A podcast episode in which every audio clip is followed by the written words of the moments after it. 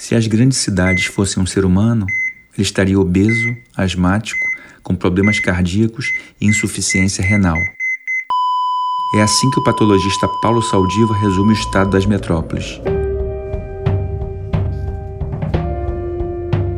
Não é para menos. A ocupação urbana se dá cada vez mais a uma velocidade super acelerada. Só para se ter uma noção, aqui no Brasil éramos 67% urbanos em 1980. 40 anos depois, somos quase 86%. Esse êxodo rural em ritmo alucinante tem um impacto óbvio no funcionamento das cidades, que não conseguem absorver e acolher de maneira adequada seus novos moradores. Mas isso também afeta nossa saúde. Afinal, a evolução não nos preparou para tantos congestionamentos, poluição, nem para tanta luminosidade. Mesmo nosso entendimento de comunidade evoluiu baseado na tradicional cooperação do campo, não na típica competição da cidade. Toda essa pressão por desempenho é algo novo para a gente. Por isso, para refletir sobre as dores e as delícias da vida nas metrópoles, eu recebo o médico Paulo Saldiva, especialista no impacto das grandes cidades na nossa saúde, e o escritor Antônio Prata, faixa preta em transformar essas bordoadas urbanas em deliciosas crônicas. Eu sou o Steven Gen e esse é o Trip Consciência, lugar onde a ciência brasileira de ponta encontra a vida comum, de pessoas extraordinárias. Trip Consciência. Uma produção da Trip. Apoio Instituto Serrapilheira. Paulo Saldiva, Antônio Prata, obrigado pela presença aqui no nosso Trip Consciência. Vou começar com o Antônio.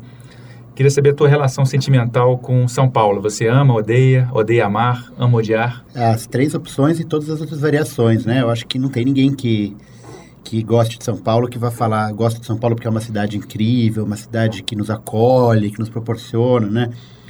Um amigo meu carioca falou, o Rio de Janeiro é uma cidade, era, ele falou isso há 10 anos, não é mais, mas na época que ele falou, Rio de Janeiro é uma cidade onde você pode estar. São Paulo muitas vezes é encarado como uma passagem entre uma casa e outra, entre um lugar e outro, é um, são barricadas e, né? Mas isso está mudando, está mudando nos últimos anos de diversas formas. Paulista fechada, Minhocão, bloco de carnaval. Eu sei que São Paulo é horrível, mas gosto. Você vive a cidade? Você sai de noite, você passeia, ou você, ou você fica naquele esquema mais é, trabalho, casa? Como é, como é que você vivo, vive a cidade? Eu vivo bastante, assim, coisas que me dão muito prazer. Por exemplo, eu moro em Higienópolis. Então, eu estou do lado do Pacaembu, eu sou sócio do Pacaembu. Então, eu corro no Pacaembu.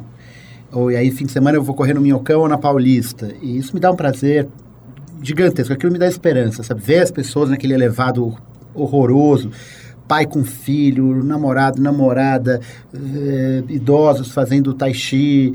É um, é um mundo à parte, assim, o um jardim suspenso da Babilônia ali. E eu ando muito a pé, assim, eu tenho um carro, mas minha mulher trabalha de carro, então eu tenho um escritório perto de casa, vou a pé, é, vou comer fora pelo bairro a pé, então vivo bastante. Cidade. Saldiva, qual é a tua relação também? A tua relação afetiva e prática com, com São Paulo? Bom, eu nasci em São Paulo.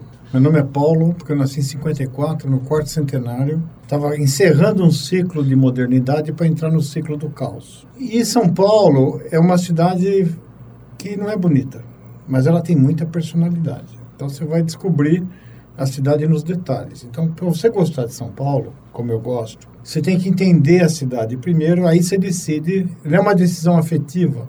Ela passa a ser efetiva depois de uma análise racional. Como eu gosto de gente, e eu posso dizer que todo o jardim zoológico do Criador desfila nas ruas de São Paulo, eu me adap... não sei se eu fui me adaptando isso ou já nasci assim, mas eu adoro a, a estrutura da cidade. E ela tem aquela pegada destrutiva que vem desde os bandeirantes, né? Porque são Paulo era uma cidade voltada para o interior do Brasil. Ela sempre foi passagem desde o tempo do João Ramalho.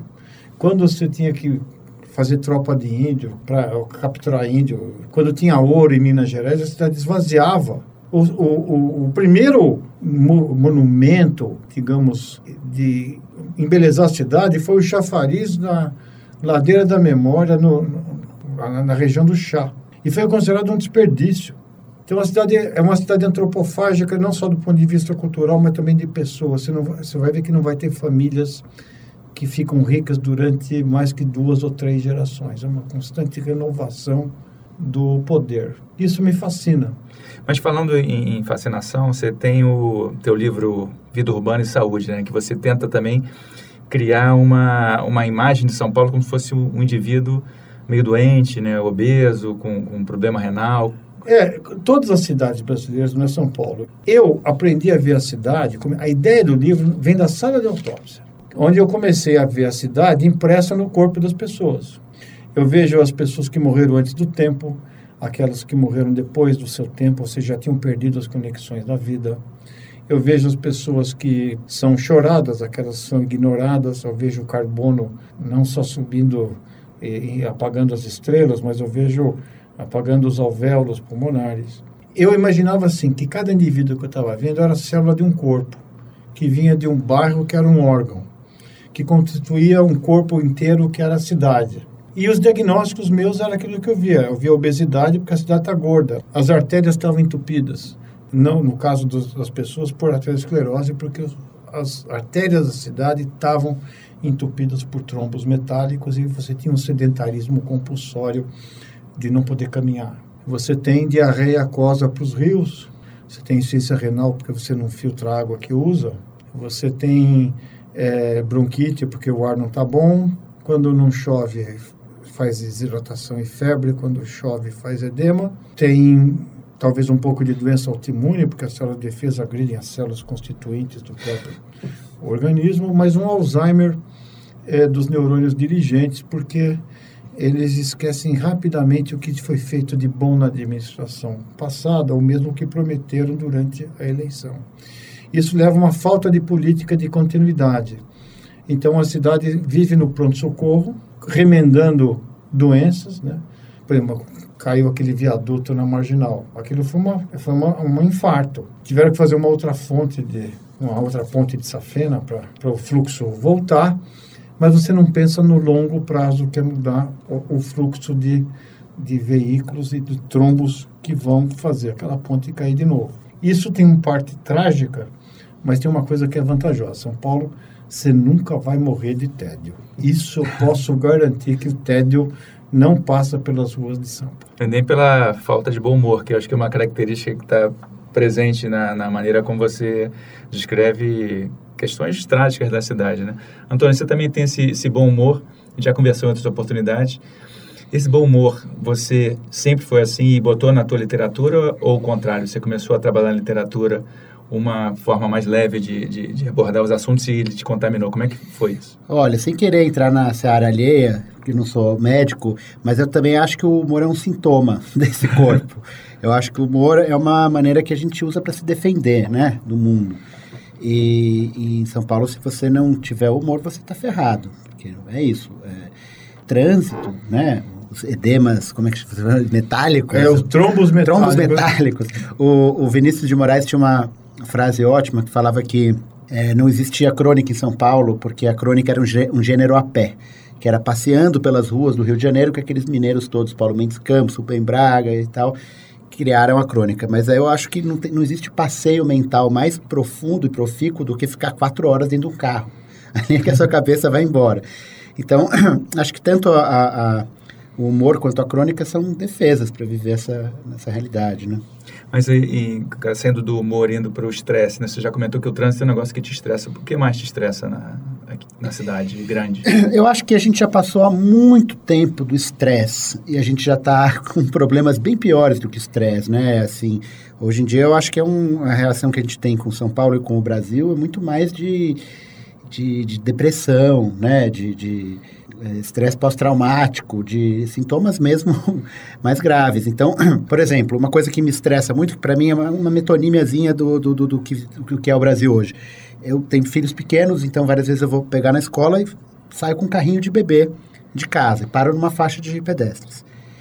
Leva muitos minutos, às vezes, dependendo do horário, para que eu consiga atravessar com um carrinho de bebê. E às vezes eu vou com um carrinho de bebê vazio para pegar meu filho na escola, minha filha.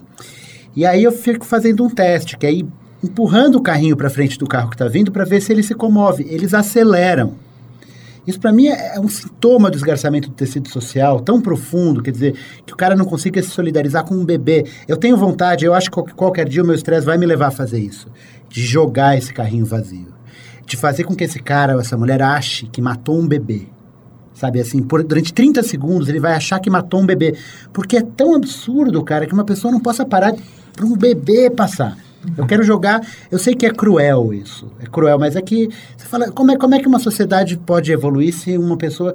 Né, uma coisa sair do avião. Isso é uma coisa para mim que me mostra muito.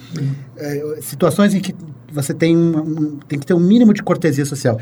Para o avião, você levanta e você não consegue sair para o corredor, porque quem está no corredor bloqueia. É uma coisa de futebol americano, bloqueia. Em países mais civilizados tem uma coisa do tipo sai, sai a pessoa que está na frente, vai você, aqui. Então, é esse tipo de coisa que me deprime, assim. O papo ficou um pouco mais estressante aqui agora, mas tem, dentro da, da, do, do, estudo que você faz, Saldiva, tem a questão não só desse estresse urbano, como o Antônio comentou, mas tem também a questão do, da, da, dificuldade que a pessoa tem hoje em dia para dormir, né? Porque o, o, ritmo circadiano mudou completamente, né? Veja, as cidades foram feitas para colaboração. A nossa aposta evolutiva foi num cabeção, com neurônios. É duro manter um cérebro porque ele consome muita energia. E quando você põe um cérebro, você, você perde músculo, perde dente, a gente não é páreo para bicho nenhum. Então, isso, esse é o dilema. Para você, como você tinha que não tinha, você não podia correr, você tinha que caminhar longas distâncias. Nós começamos como caçadores, coletores. Então você tinha que estreitar a bacia e tinha o dilema: como é que passa uma cabeça grande num buraco cada vez mais estreito. Então, quanto para primata o parto é 20, 40 minutos indolor e a cabeça não roda e a face do bebê macaco vai direto para a mãe, ela pode pegar do colo e dá para mamar, a gente não. Nosso parto é de 700, 800 minutos. A, o maior diâmetro da, do, no primeiro canal é horizontal, depois o segundo é vertical, então a cabeça tem que rodar, a face nasce voltada de costa, a mãe não consegue buscar, então a gente já é social no parto. A profissão mais antiga do mundo, senhores, lamento informar, é parteira. E não, não, não entrem com esses assuntos pecaminosos na mente, que não é assim que acontece. E aí, isso já envolve outra coisa, como a cabeça tem que crescer muito, pelo menos para a maioria das pessoas, depois do nascimento, isso envolve uma maternagem grande. Isso implica em especialização e colaboração. Só que a gente através da dinâmica imposta na cidade, e as cidades brasileiras são um exemplo disso, elas começam a estimular a competição. Eu gosto de ver muito um exemplo, já que você gosta da, da fila do avião, eu tenho um lugar que é bom que é livro de autoajuda em aeroporto de avião. O que, que você vai ver? Voando com as águias, correndo com os lobos, não tem nenhum dormindo com os jabutis. É uma coisa que é absolutamente competitiva e hoje você não tem direito à doença. Se estiver doente, você não liga para o teu emprego dizendo, olha, estou ruim, eu vou tomar... Não, você vai ter que tomar um sintomático e compartilhar a tua gripe ali mesmo. Então, a gente foi desenvolvendo um método de, de trabalho que faz com que você durma menos, que você tenha medo de perder seu emprego toda hora que é a tua subsistência, que você não pode confiar na solidariedade nem do seu vizinho, nem da pessoa que atravessa o carro, e não porque essas pessoas sejam ruins, mas que elas foram culturalmente indicadas numa cultura de competição extremada. E isso está fazendo com que a cidade não seja um ponto de encontro, mas seja um obstáculo. Isso descarça todo o sistema social. E o máximo disso é aqueles condomínios multiuso. Lazer, moradia e trabalho, que nós estamos agora em primeira mão divulgando na TRIP, que nós vamos lançar na Faculdade de Medicina, um que tem, além de lazer, moradia e trabalho no mesmo portão, vai ter um hospital, uma maternidade e um crematório gourmet. Ou seja, você nasce ali, vive ali, morre ali e vira biodiesel ali mesmo. Então você perdeu a noção de cidade e você cria um castelo medieval, um feudo com paredes e volta, retrocede na concepção da cidade como um instrumento agressivo, um obstáculo para o seu livre trânsito. Mas mesmo a, a, a gente está dormindo menos, então a gente devia socializar mais, mas isso não está acontecendo também. Não dorme porque você chega, tem que acordar mais cedo. Não dorme porque você tem que é, é, chegar mais tarde em casa. Não dorme porque você tem trabalho para fazer, porque você tem redes sociais que você está conectado. Você tem, às vezes tem, eu, eu, às vezes tem dia que eu falo, não vou abrir o e-mail porque vai vir coisa para fazer para ontem. É, não dorme porque o ruído urbano que você não percebe, mas todo mundo que acaba a luz sabe que geladeira faz barulho a tua cóclea está dando, está informando, você não, não aprofunda o sono. Você passa muito mais horas no claro, ou seja, você não vai secretar melatonina suficiente para fazer os ciclos de sono. Então, isso é o substrato maior para explicar por que está acontecendo. São duas coisas, a invisibilidade social com uma falta de sentido, isso explica o suicídio em jovens, que está bombando em todas as grandes cidades brasileiras, e a maior incidência de ansiedade, depressão e esquizofrenia. Acho que todas as pessoas que estão ouvindo a gente hoje já acordaram de noite ansiosas, às vezes nem sem saber porquê, ou lembrando uma coisa, vai acender aquele sol particular para anotar algo num teclado para não esquecer de fazer amanhã. Ou seja, nós estamos sempre correndo com os lobos e nunca dormindo hum. com os jabutis. É maravilhoso isso. Queria só falar uma coisa que é, eu acho que é, é tão incrustado na gente, essa moral do trabalho, né, a moral protestante, que eu fiz uma crônica uma vez falando isso.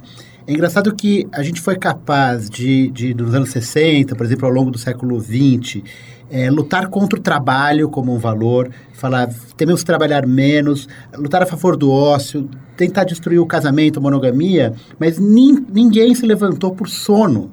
É, queimaram sutiãs, mas nunca quebraram despertadores. Né? Tipo, engraçado que os hippies não tenham tido esse, assim, botar despertadores em praça pública e dar umas marteladas, assim. É, eu, acho, eu acho crucial. Eu escolheria o relógio de ponto. O relógio de ponto, é. Eu acho que como o, o inferno está ficando tem que se cortar custo, é, Lúcifer está desenvolvendo métodos de infernizar a vida. O relógio de ponto é coisa que o capeta inventou. Como eu acho que quem programa música de tele sistema, aquele cara que põe na telemarketing, telemarketing aquilo é coisa que não, não é uma alma humana, é um espírito diabólico que colocou aquilo para submeter você e o seu tempo para mostrar que você não vale nada. Que um robô pôs você em terceira opção. Quer dizer, isso é, transformar o ser humano na coisa menos, mais despersonalizada que eu conheço. Mas pensando em, em relógio de ponta, Antônio, tenho uma curiosidade para você. Como é que é a rotina de, de, um escritor? Tem relógio de ponto? Dorme pouco? Como é que dentro do, do que o Saldiva está falando da, da, rotina de trabalho convencional, como é que fica a vida de um escritor? Olha, eu, eu sempre respondo a pergunta qual é a melhor coisa de ser escritor e quem faz essa pergunta geralmente espera uma resposta um libelo em favor da arte, da criatividade e eu sempre respondo sinceramente a melhor coisa de ser escritor é que eu acordo a hora que eu quiser. É, eu trabalho muito, mas eu sou dono do meu tempo. Eu não tenho que estar em algum lugar a tal hora vestido de tal jeito. Então, às vezes eu trabalho muito, mas eu posso dormir 5 da, ma da madrugada e acordar uma da tarde. É, então, dentro desse meu tempo, dessas 24 horas, eu consigo fazer o esquema que eu quiser. Então, eu tinha uma rotina mais organizada antes de ter filho. Então, agora eu estou basicamente escrevendo em todos os períodos em que eles estão com alguém ou estão na escola e tal.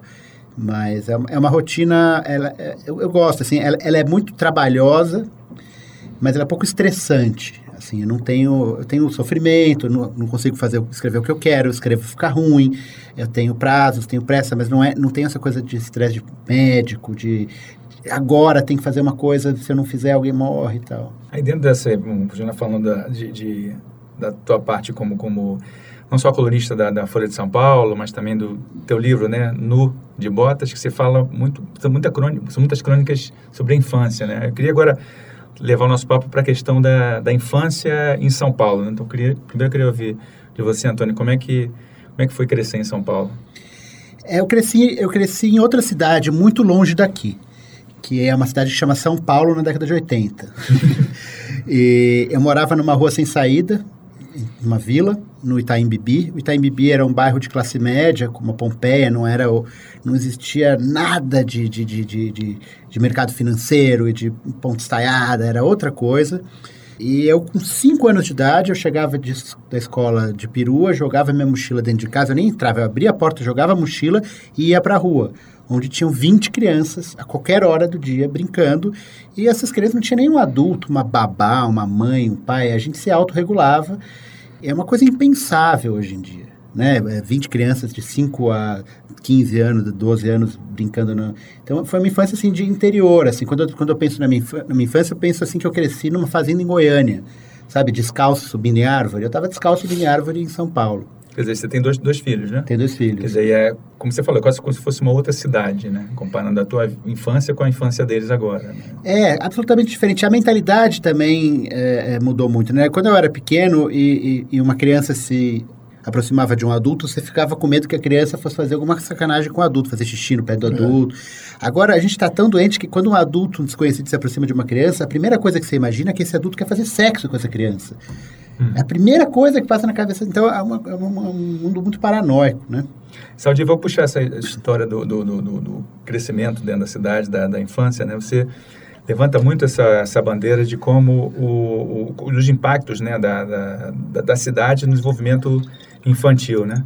De como o, a, a gente não tem um repertório de gostos, né? As crianças não estão se alimentando, não estão tendo uma diversidade de, de, alimentos, que isso mexe com a leptina, mexe com o hipotálamo, né? Como é que está isso? Bom, a, a gente, foi, a gente nasce, quando ficou bípede, a gente encurtou o intestino, aumentou a eficiência de absorção. Não cabe o intestino do ruminante então você teve que fazer uma complexa evolução do diálogo do intestino com bactérias para você poder fazer o que um boi faz num trajeto muito menor. Na hora que você já não compra, você não, você não produz mais a comida, começou nos anos 50, 60, é a industrialização e hoje você começa o problema de ter caloria, gordura. Então, aquela vantagem adaptativa que durante centenas de milhares de anos nos permitiu sobreviver passou a ser uma desvantagem. Então, quem vem para a cidade, o novo emprego está na cidade, ah, o emprego também é digitar, é dar um enter, é ficar atrás de um balcão, você não tem mais gasto físico, então existe uma epidemia de obesidade urbana. As crianças, quando se troca leite por alimentação variada, ela vai montar um repertório de sabores nas papilas gustativas. Hoje uma criança enxerga na cidade, né, quando ela vai na gôndola no supermercado, um monte de porcaria com uma recompensa dentro. Então ela vai para ganhar o brinquedinho que está dentro daquele doce, daquele aquela gordura, aquele sal, ela come.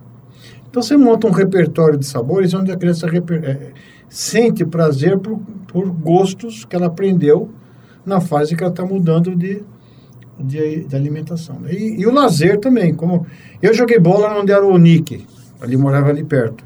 Onde é o Hotel Nick, na Brigadeiro, era um terreno baldio e tinha um campo de futebol ali. Então, o desafio era, nesse tempo que você brincava, provavelmente sua mãe falava, o moleque, para de jogar bola, para de brincar, vem comer. Agora é o contrário, você para, para de comer e vai fazer uma academia, né? Porque, que, onde você vai de carro e entra no lugar porque você tem medo de usar a rua porque é perigoso. Então, isso está fazendo com que as crianças se, e o desenvolvimento de célula gordurosa acontece até muito em número, até próximo da puberdade. Então você vai criando um repertório de reservatórios, um grupo grande de reservatórios que vão fazer o efeito sanfona. Né? Você faz, faz, faz, tal, de repente vem e enche de novo. Então, você, e uma criança obesa vai ter mais chance de ser um, eh, um adolescente obeso e mais risco para ter um adulto obeso, com todas as complicações da obesidade. Mas a programação de ter um filho está cada vez mais tarde. Passa, eu vejo na medicina, né? você vai ter, daqui a pouco eu vou montar um grupo de geriatro obstetrícia, porque a pessoa vai considerar juntas duas especialidades, né? E com isso, às vezes, a, a, face materna da placenta não vai tão bem e o, e o feto corre atrás. Qual é o default do sistema? Salve o cabeção. Como o cabeção, os neurônios do cabeção não precisam de insulina para entrar a glicose, você vai fazer o quê? Dar uma hiperglicemia, você vai reduzir o receptor de insulina para fazer com que tenha glicose para o desenvolvimento cerebral. E você vai, como sobrou pouco para o resto, vai aumentar a eficiência absortiva do resto. Então, toda criança que é pequena para a idade gestacional tem maior risco de obesidade e diabetes do tipo 2 na fase adulta. E como eu faço autópsia de criança, eu vejo esse observatório trágico, até das células jovens que habitam esse corpo urbano, a gente vê que crianças de 6, 7 anos que morrem por de causas naturais já têm placa de gordura na carótida e na coronária. E o diabetes do tipo 2 já é mais frequente em crianças do que o diabetes do tipo 1, que era o diabetes da infância, autoimune. E é uma coisa que não cabe na medicina. Esse que é o problema. A medicina ela não tem como controlar isso, porque resolver essas questões passam por questões que vão além da esfera intrínseca da medicina. Elas dependem de políticas públicas e principalmente de princípios. No almoxarifado das cidades, esses dois artigos, políticas públicas de longo prazo e princípios, estão em falta. Isso que a gente, por isso que a cidade tem esse Alzheimer, essa falta, essa capacidade de julgamento em investimento de longo prazo. Até porque o, diabetes também pode aumentar o risco de, de, Alzheimer, né? Você tem toda uma relação. É, você esquece ou porque os vasos entupiram ou porque os neurônios acumulam a proteína errada. E falando, você chamou de cabeção, o Jornal falando de, de cérebro, é a relação com, com depressão também. Cidade, quanto maior a cidade... Porque você gasta neurotransmissor. Veja, o estresse era bom no tempo do Mesolítico, do Paleolítico. O pessoal se reunia em caverna, não precisava de núcleo, precisava, era tudo mais simples, né? Eram 30, 40 pessoas. Quando aparecia uma guerra, um grupo, ou então um bicho lá fora, todo mundo se reunia, passava medo junto, possivelmente desenhava a vida na, na parede. E o lugar onde você desenhava as pinturas rupestres também tinha maior sonoridade. Então, possivelmente que antes da, da fala você tinha o canto, ou da, da, da, da, da linguagem, e antes da escrita seguramente você teve o desenho. Quando acabava o estresse, você relaxava. Hoje, você não relaxa. O teu estresse é de menor intensidade, mas ele é contínuo sobe cortisol, a pressão arterial vai para cima, a tua imunidade vai para baixo, porque cortisol é imunossupressor, câncer. Você tem aumento da pressão arterial, porque a adrenalina está mil, teu sono fica pior. E tudo isso vai fazendo com que você coloque. A próprio ciclo de luz ajuda a produção de hormônios que regulam o teu humor. E quando você está na pior, quais são os teus amigos? A tua rede social foi fazendo na escola, depois se desfaz, depois no colégio, depois na faculdade, depois no trabalho. E a gente, engraçado, que ganhou expectativa de vida, a, a dona Benta, no Renações Narizinho, era descrita no primeiro parágrafo como uma senhora que estava lá meio no bico do corvo, assim, fazendo crochê e tal, e tinha mais de 60 anos. Hoje é uma dona. Então, da dona Benta até uma dona Benta, tem um mundo de, de mudanças e você ganhou tempo de vida. E a gente só pensou em acumular a previdência. O que, que eu vou fazer com esse dinheiro? E a previdência de sonhos? E se a cidade não permitir encontros?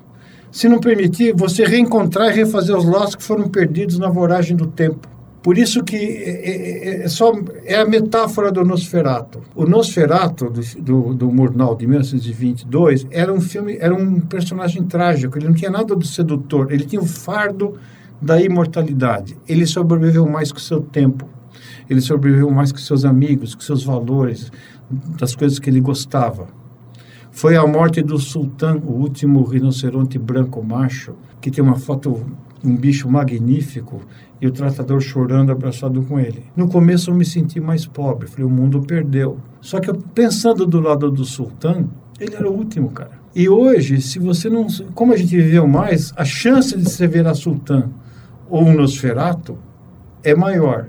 E na hora que você tiver uma, uma dificuldade, você não vai com quem trocar uma ideia. Então, vou até pegar esse gancho aqui, vou fazer uma pergunta para o Antônio aqui, porque está falando de solidão, e aí a gente dá, dá um exemplo de São Paulo, mas isso vale para várias cidades, né? A densidade populacional aqui em São Paulo é de 7.400 habitantes por quilômetro quadrado, um dado do IBGE 2014, né? Várias cidades grandes é por aí também.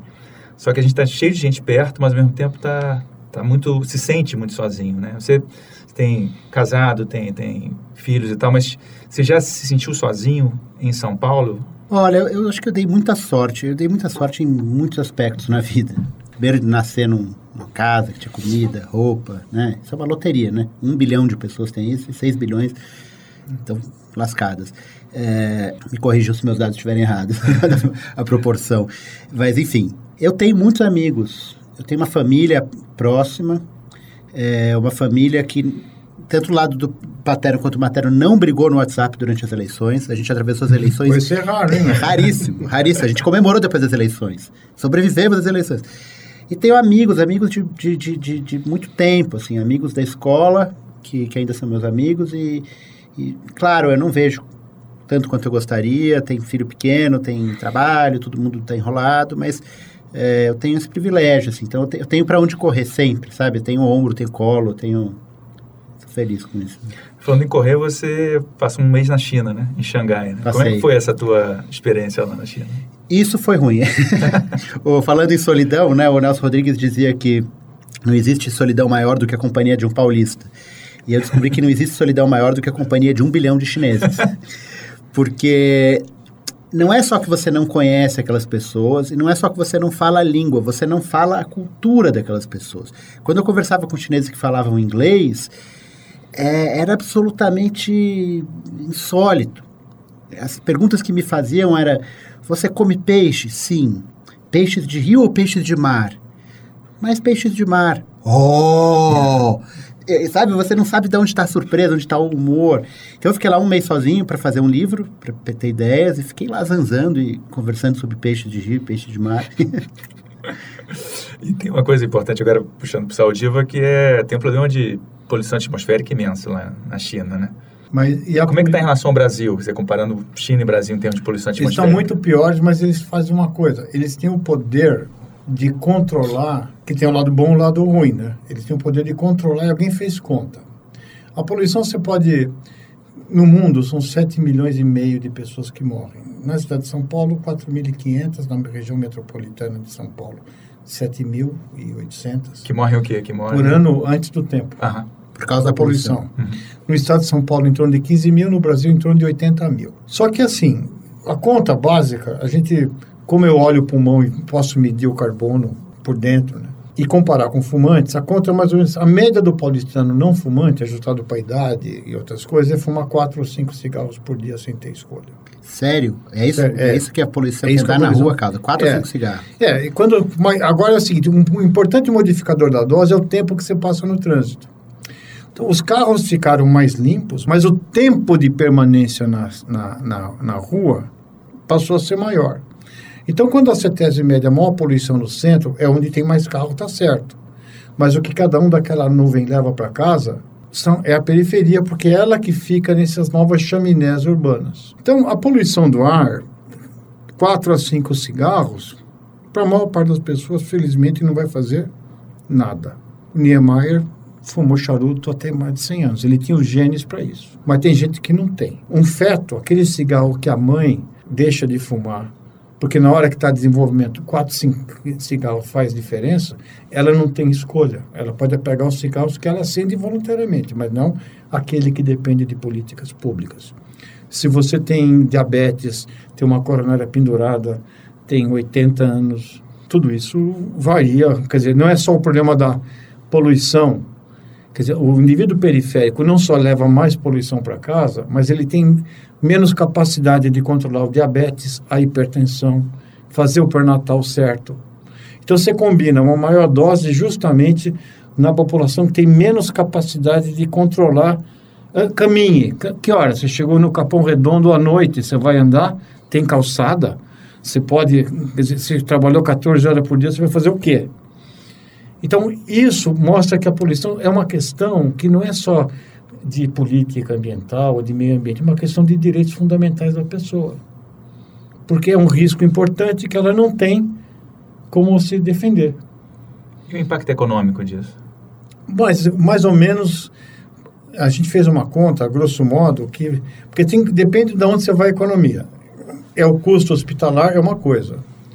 É o custo da morte, quer dizer, quantos anos se perdeu de vida produtiva quando o motoqueiro cai quanto que a família dele deixou, para cada indivíduo que, que, que morre no trânsito, tem 10 com incapacidade permanente. Você vai com, com, colocar o custo da pensão por invalidez, da prótese. Então, tem várias réguas. E por que, que a gente põe dinheiro? Porque eu acho que a informação da saúde muda condutas, muda a cultura, como aconteceu com o cigarro. Nós saímos de 30% de cigarro para 10%, mas não foi porque fumante deixou de ser fumante, porque é muito difícil largar o cigarro. É que os fumantes morreram e veio uma nova geração. Então, mas foi às custas de educação. Teve que esperar décadas para que isso ocorresse. Para nós vai acontecer a mesma coisa. Então você usa para mudar, essas informações servem para mudar comportamentos. Mas o político pensa em dinheiro. E os chineses fizeram isso. Eles viram que, mais ou menos a conta, é que os custos oferidos pelas indústrias que são poluentes são um quarto dos custos que ele tinha de, de, de perda econômica por manter aquelas indústrias. É isso que o Brasil ainda não assumiu. Como eu estou meio rimou, né? Eu estou meio perneto que eu caí de bike, toda vez que eu desço da escada, eu vou ter informações muito precisas que eu tenho que fazer para não cair. Se eu cair, eu vou tentar salvar o joelho. Se eu tiver um bebê no colo, essas mesmas informações, a partir de princípios, podem me sinalizar salve o bebê. A não ser que o lobby do joelho seja mais forte que o do bebê, e eu vou usar o bebê como almofada para proteger o meu joelho. E as cidades brasileiras, e São Paulo não é exceção, têm usado o bebê como almofada para o joelho. E é isso que, que, por isso que você tem que colocar o custo econômico para ver se entra, se não entrou pela alma, pelo coração, entra pelo lobo frontal e a gente então vença pela razão. Posso fazer perguntas? Desculpa se eu invado seu espaço. Não, é isso mesmo. O, o, filtro de ar-condicionado do carro é, filtra a poluição ou a fumaça dos outros carros entra dentro do nosso carro?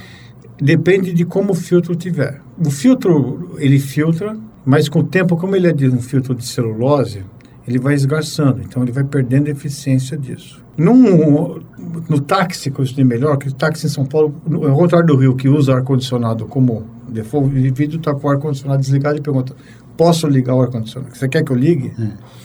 A gente mede a poluição dentro do carro é, é, um pouquinho maior que a da calçada, porque a poluição entra e não tem como dispersar. Maior. Então, é, o, por isso que a gente estudou taxistas, o taxista tem uma... Ele passa muito tempo no trânsito, o taxista fuma mais de um maço sem saber, em média. Por dia? Por dia. Tem, ou seja, você pode colocar um filtro no carro e mantê-lo, vai reduzir, mas as nanopartículas e alguns componentes gasosos, aquele filtro não segura. Quando você vê gente andando de bike com máscara, ele tem muito mais um efeito simbólico, porque o filtro para filtrar essas partículas e esses gases, ele tem que ter uma espessura que a perda, respirar através dele é muito custoso, o que compromete o uso durante uma atividade física. Mas o exercício tem benefícios. O pior cenário é você ficar sedentário no congestionamento. Então, na cidade de São Paulo, a gente fez uma conta. Se você quer correr na rua, andar de bike, até 5 horas por dia você tem muito mais ganho que perdas. Se você tivesse em Beijing, você passando de uma hora e meia, você ia começar a ter problemas. Por isso que nos, nos Olímpicos da China, eles desligaram a poluição da cidade. Sabe o que aconteceu? Aumentou o peso ao nascer das crianças que estavam eh, completando o terceiro trimestre durante o período de interrupção dos. Nossa. Então, eh, as mães deixaram de fumar e com isso os, os fetos ganharam peso. Então, só para ficar claro, ainda vale a pena, apesar da poluição atmosférica, fazer exercício até 5 horas. Isso, uh, isso no ponto de vista de dose, mas tem outros benefícios. Ah, sabe aquela sensação de bem-estar que você tem depois do, do esporte? Aquelas endorfinas, elas também mexem com um monte de coisa, inclusive com a resposta inflamatória. Então, quando a gente compara com rato, tem ratódromo, tem, tem rato que corre na tem um que faz peso, eh, também que é legal, porque o rato tem um espelho, ele fica olhando se pegou e tal, depois, e tem o rato sedentário. Quando eles estão expostos, tem poluição, então tem é, sedentário, aeróbico, anaeróbico, com e sem poluição, seis grupos. O exercício regular, ele inibe muito dos efeitos adversos da poluição. E se você estiver correndo, como São Paulo não tem calçadão, você vê no Ibirapuera, né? O pessoal vai para diminuir a monotonia do treino, fez uma pista bem do lado das avenidas que circundam. Se ele correr cerca de 150 metros no corredor de tráfego, a tua poluição está menos da metade daquela que você receberia na calçada. Então, já que você puder correr, indo, correndo um pouquinho longe dos grandes corredores de tráfego, onde estão as melhores calçadas, você poderá fazer esse exercício. Você faz exercício, Antônio? Sim, eu corro justamente correr. É, eu, até ia perguntar isso, porque eu, no Pacaembu eu corro lá dentro do estádio. E às vezes fora tá trânsito terrível. Eu ia perguntar se você já respondeu. Mas é que o, você tem uma coisa, que o Pacaembu está num vale e o trânsito está em cima. Então a poluição em geral sobe. Então o, a tendência das partículas é ter uma... Não é uma deposição, a não ser que esteja muito úmido ou chovendo, mas a poluição sobe. Então dentro do Pacaembu você tem uma proteção e mesmo se você for medir a distância da pista do Pacaembu para as avenidas em torno, não só ela está mais embaixo, como ela também está... É, é, é, exemplo é La Paz. La Paz está dentro...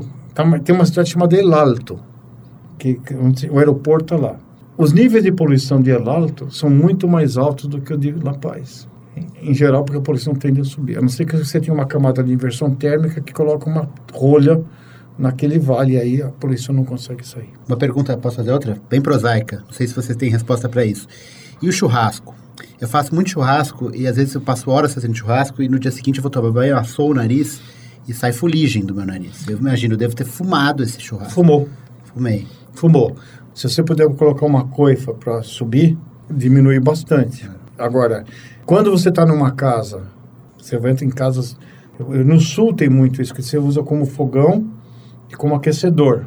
Ah, o nível de poluição sobe muito. Em Temuco, no Chile, que é uma região bem no sul, quase na Patagônia, o grande problema de poluição são, é a queima de biomassa. E alguns países agora, por causa da história da pegada de carbono, você usa lenha que é neutra de CO2, mas produz muita poluição. É, tanto, e se você colocar uma boa ventoinha, você joga para fora. Se tiver um vizinho que você não gosta, você já faz um duto que joga no vizinho. Então, é uma forma de você reduzir as tensões urbanas também. Legal, a gente está chegando no, no, no, final aqui do nosso podcast e tem uma pergunta que eu faço para todos os é, convidados aqui. Vou começar com, com o Antônio. Eu lembrei uma vez que a gente se encontrou no aniversário de um, de um grande amigo nosso, que eu estava te contando as pesquisas sobre transplante de fezes, né, sobre minicérebro feito de xixi, e você falou que você se interessa muito por ciência. Mas, de modo geral, isso não é a característica da, da, da nossa sociedade, né? Então, eu queria te perguntar o que, que você sugere que a gente pode fazer para tornar a ciência mais popular e mais atraente para a população como um todo? Assim? Cara, eu acho que é exatamente o que vocês estão fazendo já, porque eh, não é o interesse, porque a, a gente não conhece, não chega até a gente, né? Nunca na, na, na, escola um professor de matemática me explicou o que é uma equação de segundo grau. Eu aprendi a fazer aquele jogo, eu jogava aquele jogo, chegava no resultado. Mas o que é uma equação de segundo grau? Quando um cientista faz isso que você faz, o Siddhartha também faz, essa coisa de divulgação científica, que os americanos fazem também, os ingleses, né? Richard Dawkins, Stephen Jay Gould, escreve um livro explicando a, a, as coisas, explicando biologia, explicando matemática, explicando, isso é fascinante, né? Eu acho que qualquer um se interessa por ciência, se for bem contado, né? São, é, me interesso por, por ciência da mesma maneira que eu me interesso por ficção, que eu me interesso por narrativa, são histórias, são coisas... É, hoje em dia eu acho que eu, eu descubro coisas ouvindo podcast que eu falo, não acredito, não acredito nisso, que, eu, que isso existe, isso sempre existiu, né? Um exemplo que eu sem tentar me alongar, que é que quando entrou o asteroide que matou os dinossauros, ele fez um buraco na atmosfera que se alguém tivesse bem embaixo desse buraco e olhasse para cima, ia ver no meio do céu azul o céu estrelado. Isso é das imagens mais bonitas que já me contaram. Qualquer artista, e foi um cientista no caso, não, um céu azul e no meio um céu estrelado. Daí, um segundo depois morreu todo mundo. Essa parte não é tão bonita, mas enfim, é fascinante, né? Legal. Saudi, você, a gente te acompanha também no Capitão Cidade, lá no Urbanite, né, na TV Cultura, então você já está bem dentro dessa ideia de divulgação, né? Mas como é que você vê que a gente pode tornar a ciência ainda mais popular? Veja, o Urbanite ele foi uma tentativa, eu, veja, eu fiquei uma semana vendo youtubers. Você não volta igual depois de uma experiência dessa. Você tem uma, é uma, porque a proposta era eu tenho duas coisas que eu fiz no ar. Uma que é uma entrevista com, no Futuro, um programa de, no, que chama Entrevistas, aonde é, eu, eu, tive... O melhor foi os jovens empreendedores. Quem foi fazer gera emprego com ciência. Foi o que mais me, me gostou. E também a vida, o que fez o indivíduo ir para a ciência. Quer dizer, isso seria uma forma de aumentar o encantamento, né? E, e, e os americanos fizeram bem, bem melhor. Tanto que, você vê, filme americano hoje se resume muitas coisas em tiro, né? existe toda uma série de produções disso, e ameaças, também tem muitas ameaças, e tem uma parte onde o, o herói não resolve. Tem lá um piloto da nave que vai combater o asteroide e que é mais ousado, mas o cientista tem um papel social, aonde ele vai fazer a, a vacina do novo vírus mutante, que vai controlar a epidemia, que vai impedir que uma ameaça externa chegue no, no, através de uma invenção que vai avisar que vai ter uma mudança climática e com isso minimizar danos. Isso também é parte da visão da ciência. Acho que a parte não é só da sociedade. A ciência criou réguas para ela própria. A gente valoriza muito o que está no currículo. Nós produzimos coisa boa, mas também não, não, não divulgação não conta. Até estou mudando o currículo, viu? Só para porque agora, como tem dificuldade, tem muita gente que coloca coisa no currículo que não tem, depois tem que tirar. Eu estou sugerindo que se mude para currículo látex. Aí você pode colocar coisa e tirar e o currículo não estraga. Quer dizer, você você, quando você vai concorrer a um cargo, você enfia a coisa, depois descobre, você tira e você mantém o mesmo currículo. Principalmente em Harvard, gente, tinha muita coisa em Harvard. Harvard é interessante, Yale também tem, mas nós estamos lançando agora um, na, na ou na USP, um guia de, de, de títulos fake onde você põe narrativas para o indivíduo contar experiências em uma universidade que ele nunca viveu. Então a gente vai dar um repertório de mentira organizado. Mas, o, o, de qualquer forma, a universidade deveria ter isso. O problema é que nem todo cientista tem a manha ou a vontade de fazer. Eu, quando eu fiz urbanite, teve alguns colegas da faculdade de medicina, veja, a proposta era, por vontade de fazer assim, vamos colocar ciência urbana dentro de uma juventude que está mais ligada no pau de selfie do que enxergando o resto da sociedade. Eu achei legal. Teve muita gente que falou que eu estava me expondo, que eu estava fazendo bobagem. Quer dizer, que eu estava tirando a minha reputação de cientista por usar uma linguagem que é completamente diferente daqueles programas que eu fiz para a FAPESP no, no Futura Play ou de que eu faço no Jornal da Cultura. Então, essa ideia da, da autoimagem do cientista, ainda mais na medicina, né? um sentimento de auto-importância, e isso, fazer um professor titular da Faculdade de Medicina fazendo um personagem no Urbanite, em algumas pessoas chocou bastante. Mas, felizmente, eu já passei da fase de me preocupar com o que falam de mim, a não ser o que minha mulher fala, e meus filhos, e o cachorro. O resto, eu estou mais tranquilo. É engraçado essa última pergunta, porque é, é a arte também. Também os, os, os art, escritores, artistas acham que, que é feio falar com o público, né? É uma coisa muito é. clausurada, muito fechada. Outro é. dia eu fiquei, me veio uma frase que, assim, mais para a esquerda, mas também serve para a arte, que era assim, mais Ivete, menos Adorno. uma coisa de co contrária ao, ao, que é popular, ao que é comercial, só, né? Isso vale para a ciência. É. Totalmente. É. Perfeito. Gente, obrigado, foi ótimo. Nosso Trip Consciência. Obrigado, Paulo. Obrigado, Antônio. Eu que agradeço. Prazer estar com vocês aqui. Pô, que presente, né? É muito bom. Pô, adorei. Aulas e aulas aqui. Trip Consciência. Uma produção da Trip. Apoio Instituto Serrapilheira.